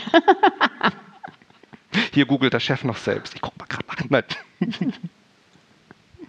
Was sollte man sonst noch gelesen haben? Ähm, meinst du? Oder ja. was, was war die Frage? Natürlich meine nee, anderen was, Bücher und. Genau. ja, Nein, um dein, um dein Buch vollends zu verstehen und zu wissen, woher die Begriffe kommen und äh, ähm, ja.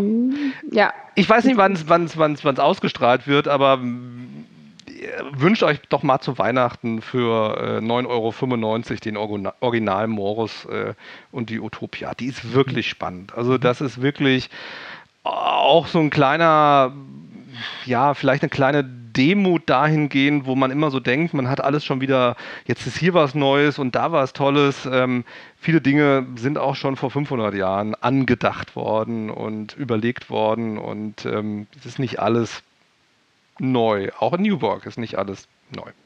Das ist ja auch das Spannende an Innovation auch. Ne? Innovation ist ja selten, seltenst eine Neuerfindung von etwas, sondern immer eine Kombination aus verschiedenen Dingen, die halt neu ist. Die Kombination ist neu, aber letztendlich die Sache als solche ja. nicht. Ne?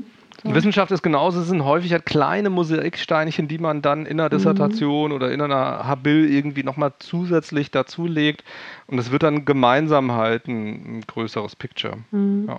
Sag mal, ähm, also in deinem Buch geht es ja sehr stark und sehr viel um psychologisches Empowerment. Was ich mich immer gefragt habe, ist, von psychologischer Sicherheit sprichst du gar nicht so viel. Woran mhm. liegt das? Gute Frage.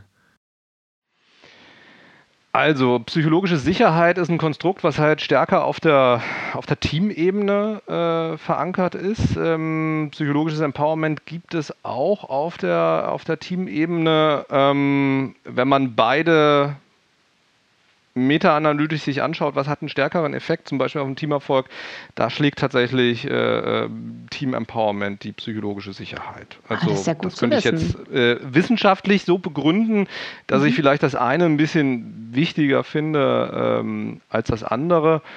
Und dennoch ist das, glaube ich, ein, ein sehr, sehr wichtiges äh, äh, Konstrukt. Ähm, ich glaube nur, dass es manchmal nicht ganz ehrlich betrachtet wird in Organisationen. Also psychologische mhm. Sicherheit hat schon auch verschiedene Niveaus und Dimensionen und äh, ich habe so das Gefühl, dass viele Teams denken, sie wären psychologisch eigentlich sicher und wenn man dann, äh, wenn dann die Führungskräfte äh, aus dem Raum gehen oder ein gewisses Teammitglied aus dem Raum geht, dann verändert sich doch nochmal die Stimmung und es wird mhm. viel, viel offener dann auf einmal gesprochen und so weiter.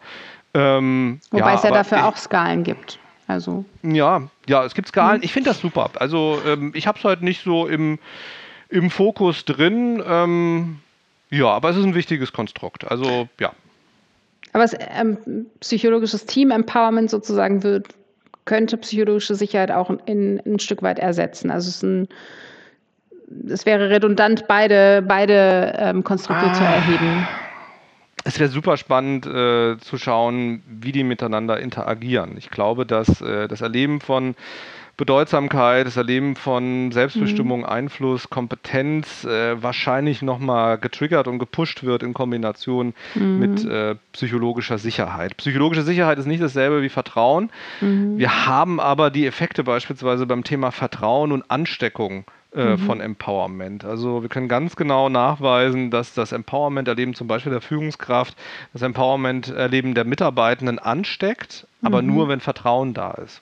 Mhm. Ähm, das heißt, wenn ich sozusagen viel Sinn erlebe als Chef, äh, mich wirklich einflussreich fühle und dann mit meinen, meinen, meinen Doktorandinnen in Kontakt komme, ähm, dann kann meine Macht, mein Kompetenzerleben oder was auch immer in dem Moment, wenn mir nicht vertraut wird, auch sehr äh, verängstigend wirken. Mhm. Das ist äh, nochmal sehr wichtig, dass das nochmal zusätzlich dazukommt.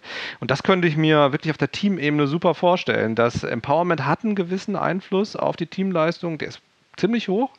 Ähm, aber dass sich das vor allem gut dann äh, äh, entfaltet, wenn dann noch die psychologische Sicherheit ähm, zusätzlich dazukommt. Und das ist ja auch etwas, was wir häufig in der Praxis gar nicht so häufig haben, dass wir halt auch mal mehrere Konstrukte gleichzeitig denken mhm. in ihrer Wirkung auf ein Team, auf einen Mensch, auf eine Arbeitssituation. Ähm, ja, die Komplexität ist, glaube ich, da vielleicht viel größer, als wir es annehmen. Wäre eine gute Studie, müsste man mal sich genauer hm. anschauen. Sollten wir nochmal drüber sprechen.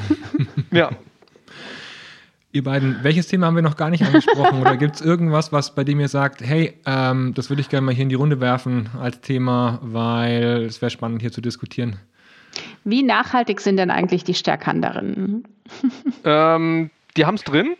Also in mhm. ihrer, würde ich sagen, Unternehmens-DNA mhm. ähm, beispielsweise wird belohnt auch, ähm, wer sozusagen sich, sich, sich nachhaltig im Unternehmen verhält. Wir wissen aus der Forschung, dass äh, das Empowerment-Erleben tatsächlich auch mit Nachhaltigkeitsverhaltensweisen im, äh, ähm, im Unternehmen zusammenhängt. Also Leute, die Selbstbestimmung haben, die Einfluss haben, die verhalten sich auch äh, nachhaltiger. Also da haben wir den, den Aspekt auch drin. Ähm, ich glaube aber, dass es noch an einer anderen Stelle, glaube ich, das Thema Empowerment und Nachhaltigkeit äh, nachgeschärft werden müsste, und zwar vor allem beim Thema Sinn. Und da gibt es beispielsweise noch keine Studie dazu, ähm, das müssen wir mal prüfen. Wie ist eigentlich die Situation in dem Moment, wenn Menschen mit einem Unternehmen konfrontiert werden, die halt äh, vielleicht auch nicht sinnvolle, nachhaltige Dinge tun? Und das ist schon spannend, wie Leute dann trotzdem Sinn erleben und vielleicht ist es zum Schluss auch einfach das Wertesystem. Also so entsteht ja häufig dieser tägliche Sinn auch, dass meine Werte auch dann passen müssen zur, zur Situation im Unternehmen, damit dieses persönliche Sinnerleben entsteht. Und äh, vielleicht haben Menschen auch teilweise gar nicht diese Umwelt- und Nachhaltigkeitswerte. Und dadurch stört die das auch gar nicht, irgendwie in einer Ölraffinerie oder wo auch immer ähm, zu arbeiten. Und die können trotzdem da auch gut ähm, Sinn erleben. Waffenproduktion und so, ne? Oder Waffenproduktion. Ich glaube, dass wirklich Menschen auch da ähm, empowered sein können in solchen Situationen, dass das nicht irgendwie von allen äh, störend erlebt wird, äh, weil sie halt ein anderes Wertesystem dann auch mit einbringen. Ich frage deswegen, weil ähm, ich mich in letzter Zeit sehr häufig gefragt habe, ne, wie, welchen Beitrag leistet eigentlich People and Culture, Personalmanagement äh, oder HR, wie auch immer man es nennen möchte. Welchen Beitrag leisten wir eigentlich zum Thema Nachhaltigkeit? Ne, so. Und ich bin immer noch nicht auf die Lösung gekommen. Ne? Also es gibt, es gibt, einfach Unternehmen, die haben viel stärkeren Sinn äh, zu existieren, sage ich jetzt mal, weil sie einfach den Planeten besser machen, die Welt besser machen. Wie macht denn eigentlich, wie könnte Happy People den Planeten besser machen oder die Welt besser machen? Das frage ich mich ständig, weil mir das so ein Anliegen ist. Aber irgendwie habe ich noch nicht den Nachhaltigkeitsbogen geschafft. also was es gibt, was ich kenne, ist, es gibt äh, die Gemeinwohlanalyse ähm, da gibt es äh, auch, glaube ich, glaube ich, auch wissenschaftlich fundiert. Ähm, das heißt, äh, da kann man so einen Fragebogen durchgehen und eine Selbstanalyse machen einer kleinen Organisation und wird dann nochmal evaluiert von außen, wenn man größer ist äh, als Organisation. Aber äh, inwieweit fundiert ist oder ich habe noch nicht damit gearbeitet, ich kenne es nur. Da werden die ganzen Nachhaltigkeitsaspekte äh, auch beleuchtet. Das ist ein Teil. Mhm. Also ich glaube, es sind zwei Punkte. Also ich glaube, die Welt besser machen wir schon, vor allem aus einer psychologischen Perspektive, wenn wir Arbeit mhm. besser machen. Ich glaube, dass Menschen einfach, wenn man jetzt einen 60, 65-Jährigen mal analysiert, wie viele Stunden hat er gearbeitet, was ist so die Haupttätigkeit in dessen oder deren Leben gewesen, dann kommt Schlafen zuerst, hoffentlich zumindest, und die zweite Tätigkeit ist dann äh, Arbeiten. Und wenn wir da Arbeit besser machen, glaube ich, produzieren wir auch mehr Glück und äh, mhm. auch mehr Lebenszufriedenheit. Ähm, der Bogen hin aber zum Thema Nachhaltigkeit und dass wir mit diesem Planeten einfach äh, umgehen, ich glaube, den haben wir äh, im HR-Bereich noch zu wenig äh, im Fokus und mhm. ehrlich gesagt auch in der, in der Forschung zu wenig. Ähm, und ich glaube, es reicht nicht jetzt irgendwie auf äh, ja, recyceltes Kopierpapier äh, zu wechseln und da die Leute irgendwie ja. äh, dabei zu begleiten, sondern es geht da wirklich um, um vieles mehr. Ähm, und da haben wir, glaube ich, noch nicht viel gemacht bisher. Und da gibt es mhm. noch äh, Sachen zu tun. Aber auch da sind wir halt einfach in einem Ökosystem halt eingebettet ähm, in ein mhm. ganzes Unternehmen. Und ich glaube, das ist sehr, sehr schwer, nur aus der Personalecke heraus äh, sowas zu steuern. Mhm. Ähm, ja, ich glaube, da brauchen wir viele MitstreiterInnen auch an vielen verschiedenen Stellen. Ja. Ja, absolut. Helena, an welcher Stelle fällt es dir für euch auf? Naja, also an, an der Stelle, an der wir immer letztendlich ähm, irgendwie, also ich habe immer oder ganz häufig das Gefühl, dass das, was wir machen, immer so dieses Jahr, das ist ja ganz nett, aber so wirklich die Welt bewegt dir damit nicht, ne, sondern äh, entweder ähm, du äh, hast einen direkten Impact auf äh, Umsatz, Leistung und so weiter, mhm. oder äh, du hast einen direkten Impact, oder du bist halt auf der anderen Seite die NGO, die irgendwie einen direkten Impact auf Nachhaltigkeit und so weiter hat. Ähm, aber so diese Personalthemen, die werden, das sind die ersten Sachen, die gestrichen werden, das sind die ersten Sachen, die irgendwie als nicht wichtig betrachtet werden, äh, die eingekauft werden oder was auch immer. Und da fehlt mir manchmal so dieses, dieses, diese Gewichtung mhm. Für dieses Thema. Für mich ist es total wichtig und ich sehe es genauso wie Carsten, dass ich glaube, dass wir die Welt ein Stück besser machen, allein schon da, durch die Tatsache, dass wir ähm, Menschen in ihre Stärke bringen und dafür sorgen, dass sie eben, dass wir Arbeit besser machen. Ähm, aber ich habe den Eindruck, dass die, dass die Awareness dafür noch gar nicht da ist. Ne? Dass wir so in unserer Bubble leben und in unserer Bubble sind alle irgendwie schon über New Work hinaus, so was, was das Thema angeht. Aber ähm, in der, die, die Zukunft, Sonja sagt es immer so schön, die Zukunft ist noch nicht gleichmäßig verteilt. Die Zukunft ist schon da, sie ist nur noch nicht gleichmäßig verteilt. Ähm, und das finde ich eine sehr, sehr große Herausforderung. Das ist so der Daily Struggle auch, den wir haben, ähm, die Zukunft auch in die flächendeckend zu verteilen, sage ich jetzt mal. Aber dann ja. gibt es ja noch ein bisschen was zu tun für uns. Das ist ja auf der anderen ja. Seite durchaus äh, auch ein schönes Arbeitsumfeld, äh, wenn halt noch nicht alle Unternehmen dann auch sich um äh, gute Arbeit bemühen und vielleicht auch noch gar nicht äh, sich darüber Gedanken gemacht haben, was, was, ja. was gute Arbeit ist. Ja. Und ähm, ja, die Frage ist einfach, ähm, wie wir das vielleicht auch langfristig schaffen, ähm, mhm. dass der der Status von, von HR erhöht wird. Und ich glaube, da spielt eher die Zeit für uns. Also ich glaube, dass wir schon in eine Dekade jetzt äh, eintreten, die sehr arbeits- und organisationspsychologisch geprägt äh, sein wird. Also ich glaube, dass diese Komplexität die da mhm. draußen herrscht, die mhm. VUCA-Welt. Das in Kombination mit dem demografischen Wandel, ähm, wirklich die psychologischen ja. Themen, die organisationspsychologischen, aber auch die arbeitspsychologischen Themen, auch das Thema Arbeit und Gesundheit, ja. ähm, immer prominenter machen wird. Und äh, wir werden Unternehmen haben, und zwar bald, die untergehen, weil sie arbeits- und organisationspsychologisch ähm, halt nicht gut genug aufgestellt äh, mhm. waren. Ja, also oh, oh da kommt die dunkle die Wolke. Aber das sage ich auch immer. Das sage ich ja. auch immer. Ja. Ne? Also man sieht es schon, was die letzten Jahre passiert ist. Allein schon auf dem Bewerberinnenmarkt. Ne? Mhm. So. Mhm. Ähm, und wenn, wenn man da schaut, wie schnell sich das verändert hat und wie schnell die Luft gerade dünn wird, die letzten fünf Jahre, ähm, dann können wir, wenn wir fünf Jahre vorspulen, ne? und ich, grad, ich hatte ja auch hier ähm, das Buch ähm, war eins meiner Buchvorschläge, war ja ähm, die große Arbeiterlosigkeit. Und da äh, geht es ja auch darum, wie wird die, wie wird der Arbeitsmarkt denn aussehen in fünf Jahren? Ne? So sich darum Gedanken zu machen. Ähm, und, und, und das ist jetzt schon höchste Eisenbahn, ohne, den, mhm. ohne die dunkle Wolke irgendwie an die Wand zu malen. Mhm. Das sagt man so ja, nicht, ne? Aber werden.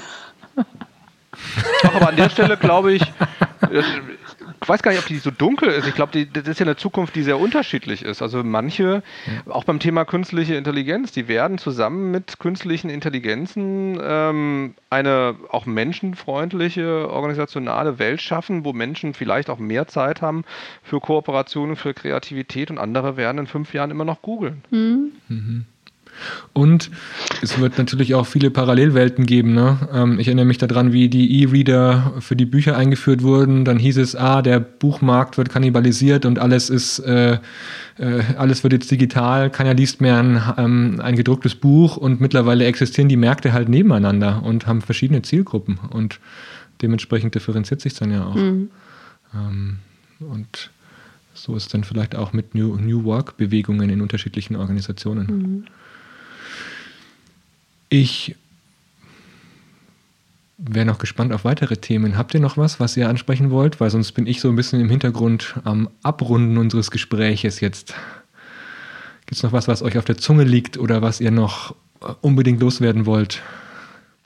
Carsten, was wolltest du schon immer mal sagen? Was ich schon immer mal sagen wollte. Oh, ähm.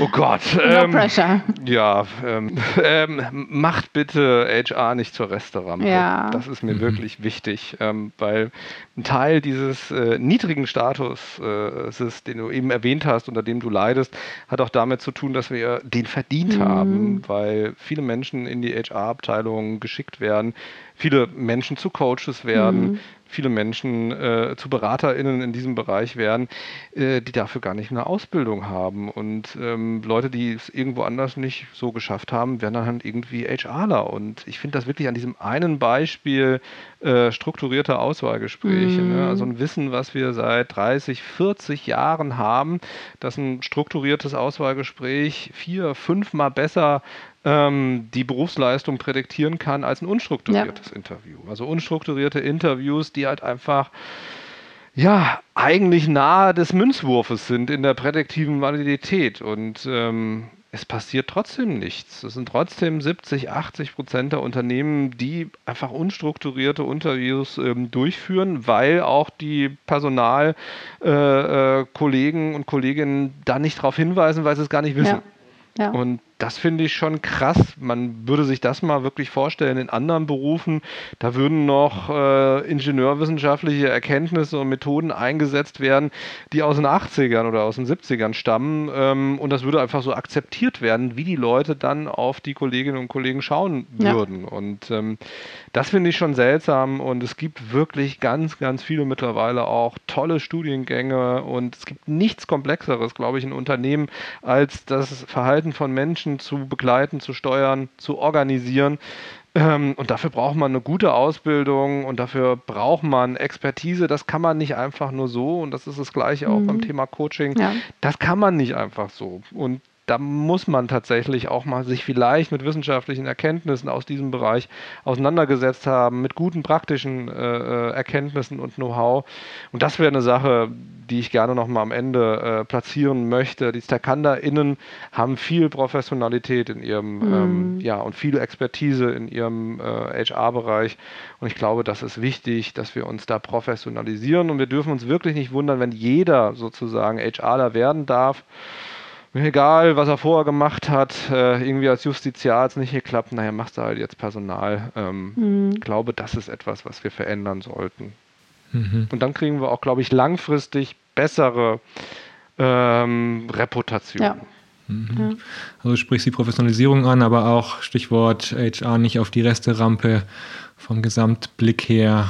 Ähm, waren schon fast Schlussworte jetzt von dir, Carsten. Jelena, wie sieht deine Botschaft nach draußen aus? Was würdest du den Zuhörerinnen und Zuhörern noch zurufen wollen? Also ich finde es total wichtig, was Carsten gerade gesagt hat. Ähm, ich, wenn ich jetzt nochmal so das, unser Gespräch auch Revue passieren lasse, ähm, auch äh, New Work Utopia, ne, die ist ja gespickt, wirklich vollgespickt mit ganz, ganz tollen Maßnahmen und Methoden und, und Strategien, wie man New Work leben kann. Ähm, und ich glaube, was ich aber jedem mit auf den Weg geben würde, wäre, äh, in kleinen Schritten zu beginnen. Also einfach mal starten mhm. mit etwas, eine Maßnahme, ein, eine, äh, einen Grundstein zu legen. Ne? Und der erste Grundstein, womit ich immer auch starten würde, wäre das Thema Werte. Also wirklich über, über grundlegend das Menschenbild in der Organisation zu sprechen, zu sprechen und nicht einfach zu denken, dass alle das Gleiche denken, so. Äh, und das auch mal zu Papier zu bringen und dann sich Schritt und Schritt für Schritt an das Thema zu nähern und kleine Maßnahmen, kleine Interventionen stattfinden zu lassen und nicht das Rad neu erfinden, keinen jetzt, jetzt setzen wir alles um, was, äh, äh, was in Utopia steht zum Beispiel, ne? so von heute auf morgen, sondern eben Schritt für Schritt. Mhm. Danke für das gemeinsame Gespräch. Ich habe heute gelernt, dass es noch mehr verschlüsselte Botschaften gibt als nur To 4 ähm, in diesem Buch. Das fand ich ziemlich cool. Und ähm, ja, danke für eure Einblicke und den gemeinsamen Blick auf New Work. Äh, ich hoffe, dass die der Wunsch, den Carsten auch hat, dass die Fantasie ein bisschen mehr Einzug hält in ähm, Überlegungen über die Zukunft äh, da draußen auch wirksam wird. Danke fürs Gespräch, ihr beiden. Sehr gern. Vielen Dank für die Einladung. Vielen Dank. Schön war's. Sehr gerne.